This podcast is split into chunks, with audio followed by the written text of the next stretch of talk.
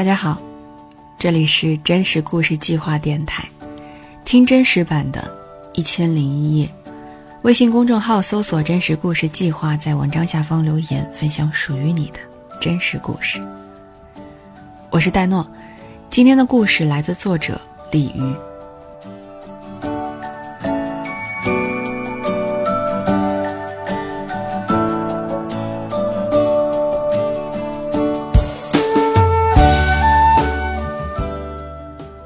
我的童年在镇上度过。小镇只有两横两纵四条街道，家家户户门口种着槐树。冬天时满目萧瑟，到了夏天枝芽繁茂，树荫下坐满了赶集的小商小贩，什么样的摊位都有，有卖花布的货郎，摆一地青菜的农妇，磨剪子的老翁嗓子最好，他叫卖的这一刻，镇上总是最热闹的，人们摩肩接踵。交换着街头巷尾碰到的新鲜事。哎，新来的裁缝看到没？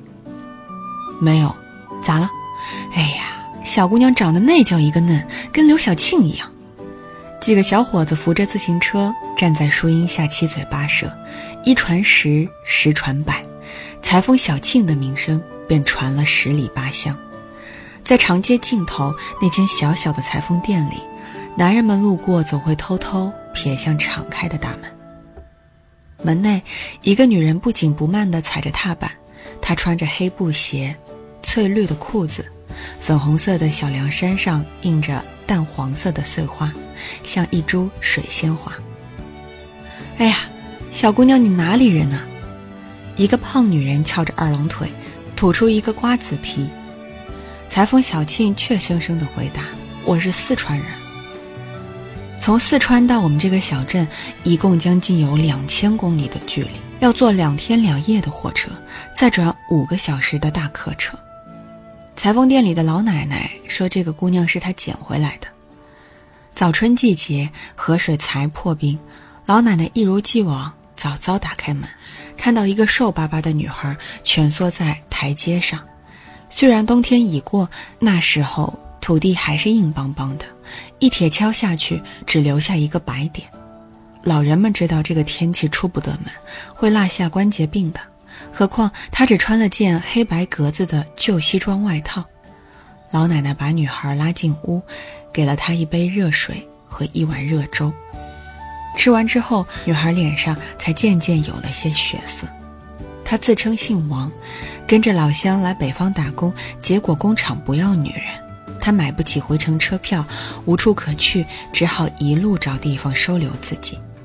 小镇离城里只有十几公里，他到的时候已经两天没正经吃过东西了。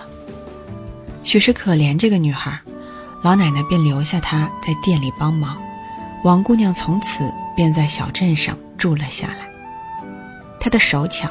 无论拿了什么布料，一把卷尺，一把剪刀，过不了几天就变出一身合身的衣服裤子。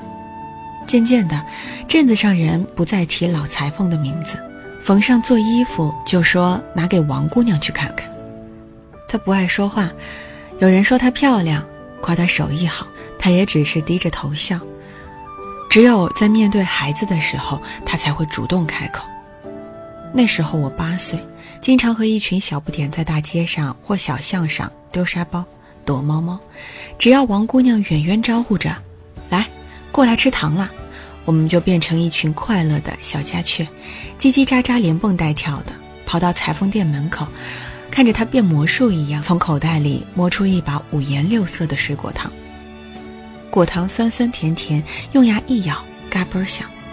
我们吃完一颗还要下一颗，她总有办法应对。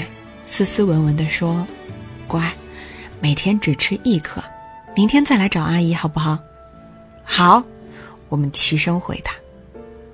待了一段时间，王姑娘在村里出了名，连我姥姥都说：“真是个好姑娘啊，心灵手巧，难得又喜欢小孩，谁家要娶了这么个媳妇儿，真是上辈子修来的福分。”茶余饭后，有人半开玩笑对裁缝店老奶奶说：“是。”你那儿子也老大不小了，不如就娶了王姑娘算了。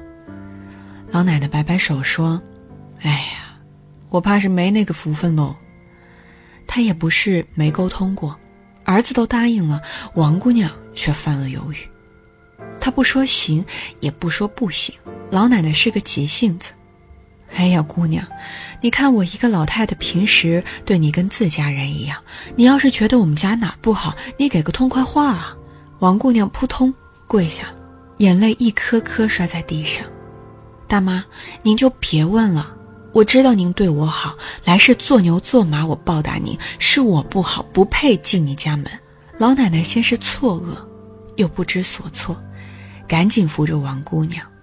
她却犯了牛脾气。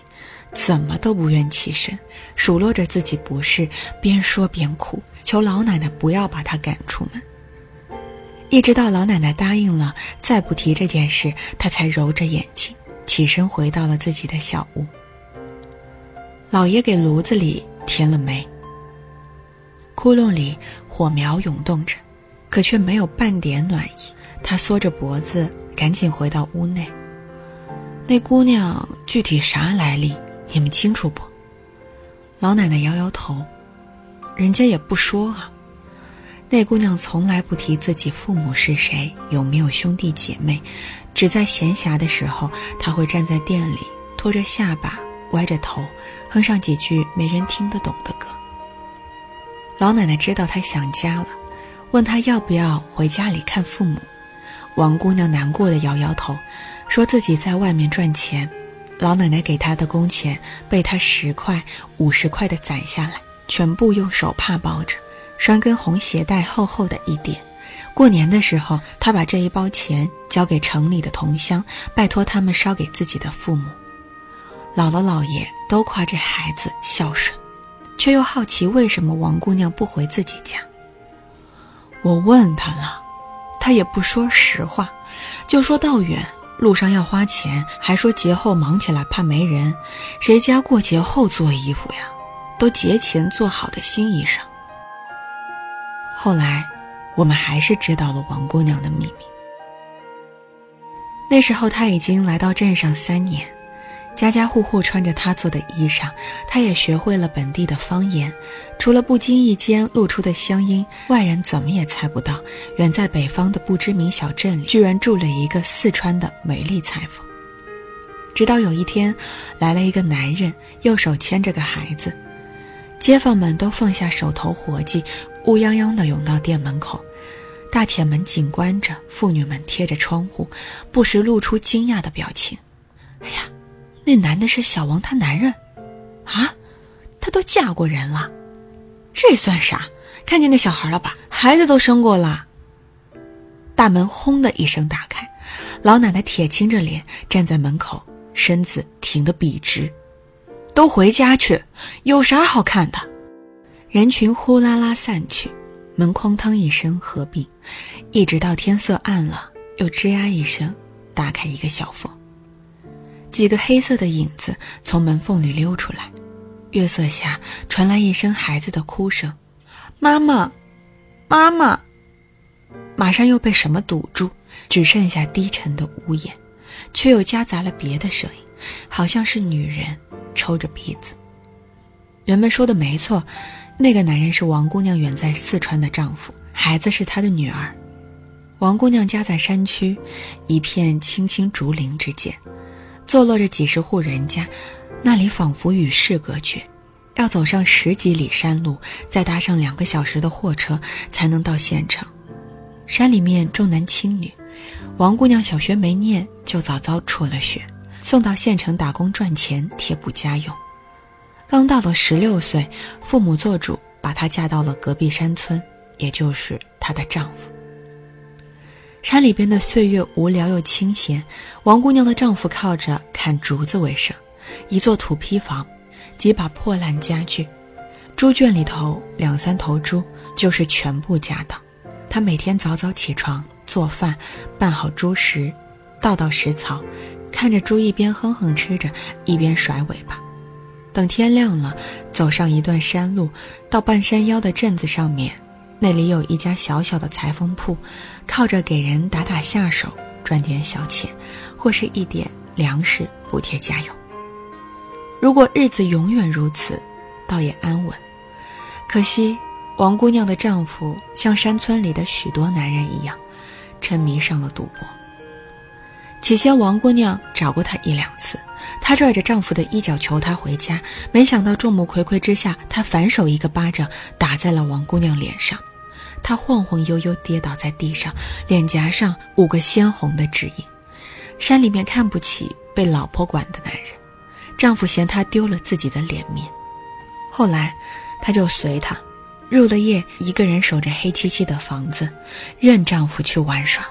可是如此，她还是会挨打。丈夫输了钱，心里不好，喝上两口白酒，两杯下肚，稍看她不顺眼，抄起笤帚或是藤条，就劈头盖脸的打下来。而在她生了女孩之后，更是变本加厉。丈夫嘲笑她是没用的母鸡。王姑娘的脸上总是青一块紫一块，新伤叠着旧伤。这么，咬着牙忍了一年，终于在一次独自回娘家的时候，她随着同乡走上北去的路。王姑娘没有钱，怎么随着几个男人一路到了千里之外？老奶奶闭口不谈，只是无奈的叹了口气，说她可怜。她隐姓埋名藏了三年，没想到还是被丈夫发现了踪迹。给她丈夫报信的是那几个同乡，他们根本没有把王姑娘省吃俭用节约下来的钱给她父母，全部都花在了赌桌上。同乡赌红了眼，欠了外债，便找上了她的丈夫，五百块钱卖出了王姑娘的消息。那姑娘愿意回去。老奶奶晃着身子长吁短叹：“唉，不愿意能怎么办？”人家都找上门了，你看那孩子，不丁点大的。王姑娘见了孩子就心软，小女孩像和她一个模子刻出来一样，眼泪汪汪的抓着她的大腿，一口一个妈叫着。王姑娘也哭，娘儿俩拥抱着，眼泪啪嗒啪嗒的落下来。丈夫在一旁驼着背，傻傻的站着，双手抓着裤子，多少有些局促。一问起要不要和丈夫走，她脑袋就摆动得像船橹。她说：“她要和孩子一起留下，就在北方，再也不回家。”男人倒在地上，一边抹着眼泪，一边数落着自己的过错，说自己不该赌博，更不该喝酒打媳妇。说到动情处，左右开弓，啪啪抽着自己嘴巴。王姑娘无动于衷，老奶奶看不下去，把男人拽了起来。老奶奶对王姑娘说：“这两口子过日子，哪有不磕磕绊绊的？再苦再难都要过，不能拆了家。自己是过来人，什么苦都吃过。但女人嘛，就算不为了自己，也得为了家里想想。她这一走，家里指不定说什么闲言碎语，让男人以后怎么做人，父母怎么做人。”王姑娘沉默。咬着牙，手上勾着孩子手指。两天后，王姑娘最终还是走了。他们坐在三轮摩托的后斗上，男人侧卧着，孩子扒着栏杆，王姑娘低垂着头。老奶奶一边挥着手，一边泪眼婆娑：“走吧，走吧，回家好好过日子去。”他口袋里装着张草纸。白纸黑字，上面是男人立的字据，发誓不赌博、不打老婆。文末，手指沾着印泥，按了个手印。这字据一式两份，老奶奶一份，王姑娘一份。老奶奶让他放心，这都立了字据的，上面写着呢。再动手，他就随时可以走。这裁缝铺他住了三年，就是他家，随时来。那一天，天清云淡。道路两边槐树排成列，直直伸向远方。那一辆小车越走越远，终于成了一个黑点，成了一个模糊的黑影，在视线尽头消失了。老奶奶生前一直挂念着王姑娘，可直到去世，她也没再见到她。人们安慰老奶奶：“王姑娘肯定在老家过好日子呢。”可其实所有人都知道王姑娘后来的故事，消息是她四川同乡带来的。两年后有人见过她一次，在田间披散着头发，破衣烂衫，表情麻木的举着锄头。相比于小镇时让人侧目的相貌，王姑娘老得很快，皮肤粗糙，皱纹也一道一道的横在脸上。她又生了一个小孩，背后箩筐里面一个婴儿正闭着眼咬着手指。他们说，她是被绑回家的。刚下火车，早已等候的亲戚们一起拥上来，拽着她的手脚，像乡下绑公猪一般把她绑了起来。那些人里面还有她牵挂了多年的父母兄妹，亲属轮流监视着。进了山，进了院，丈夫拿出藤条就把王姑娘一顿毒打，直到她再也发不出叫声，只能蜷缩着身子直疼。可是日子，又一切恢复了正常。镇上赌博的小院灯火依旧彻夜亮着。丈夫还是那个老实巴交的丈夫，只是入了夜，总能从他的家里传出凄凉的哀打声。